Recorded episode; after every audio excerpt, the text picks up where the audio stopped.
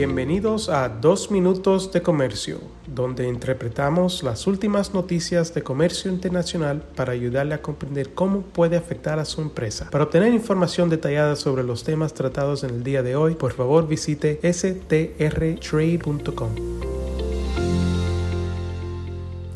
Hoy es martes 21 de febrero de 2023. Soy Álvaro Ferreira, consultor independiente con Sandler, Travis Rosenberg.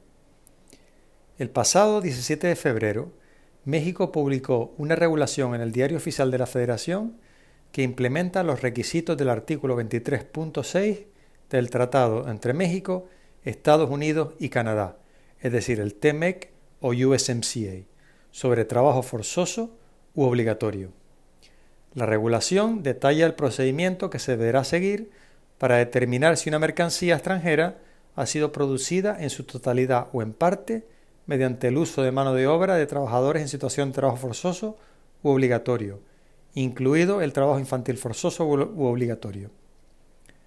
La importación de mercancías designadas mediante resolución de la Secretaría del Trabajo y Previsión Social, es decir, la STPS, como producidas mediante el uso de mano de obra de trabajadores en situación de trabajo forzoso u obligatorio, será prohibida. Esta regulación entrará en vigor en aproximadamente tres meses, específicamente el 18 de mayo.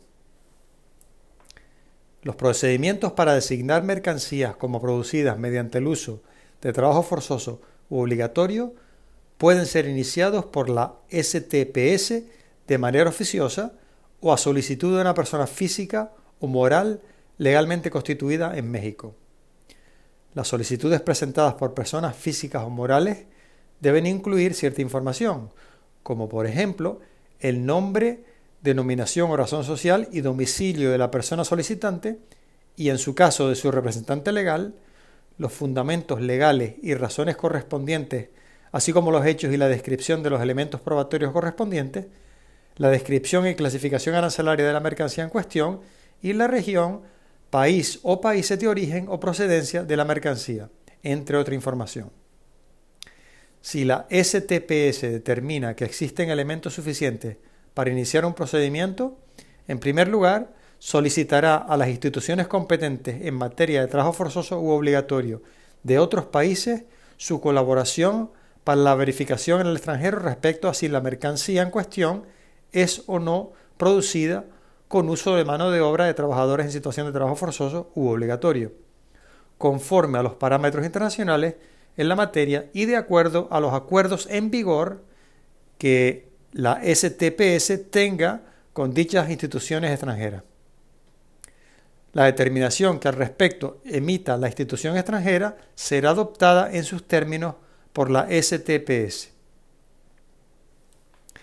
En el caso que no proceda el supuesto anterior, la STPS notificará al importador de la mercancía en cuestión el inicio del procedimiento para la determinación del uso de trabajo forzoso u obligatorio y le dará 20 días hábiles para manifestarse al respecto.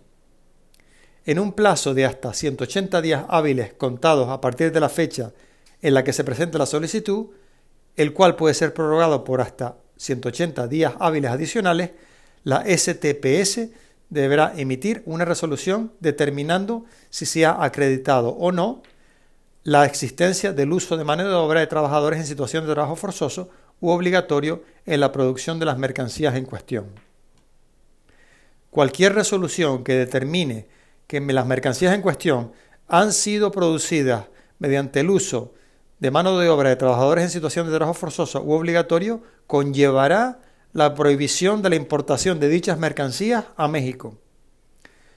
Cualquier persona, nacional o extranjera, podrá solicitar que se deje sin efecto una, resolución cuando se acredite que haya cesado el uso de mano de obra de trabajadores en situación de trabajo forzoso o obligatorio en la producción de las mercancías de que se trate, o cuando las autoridades de otros países hayan dejado sin efecto la determinación del lugar correspondiente.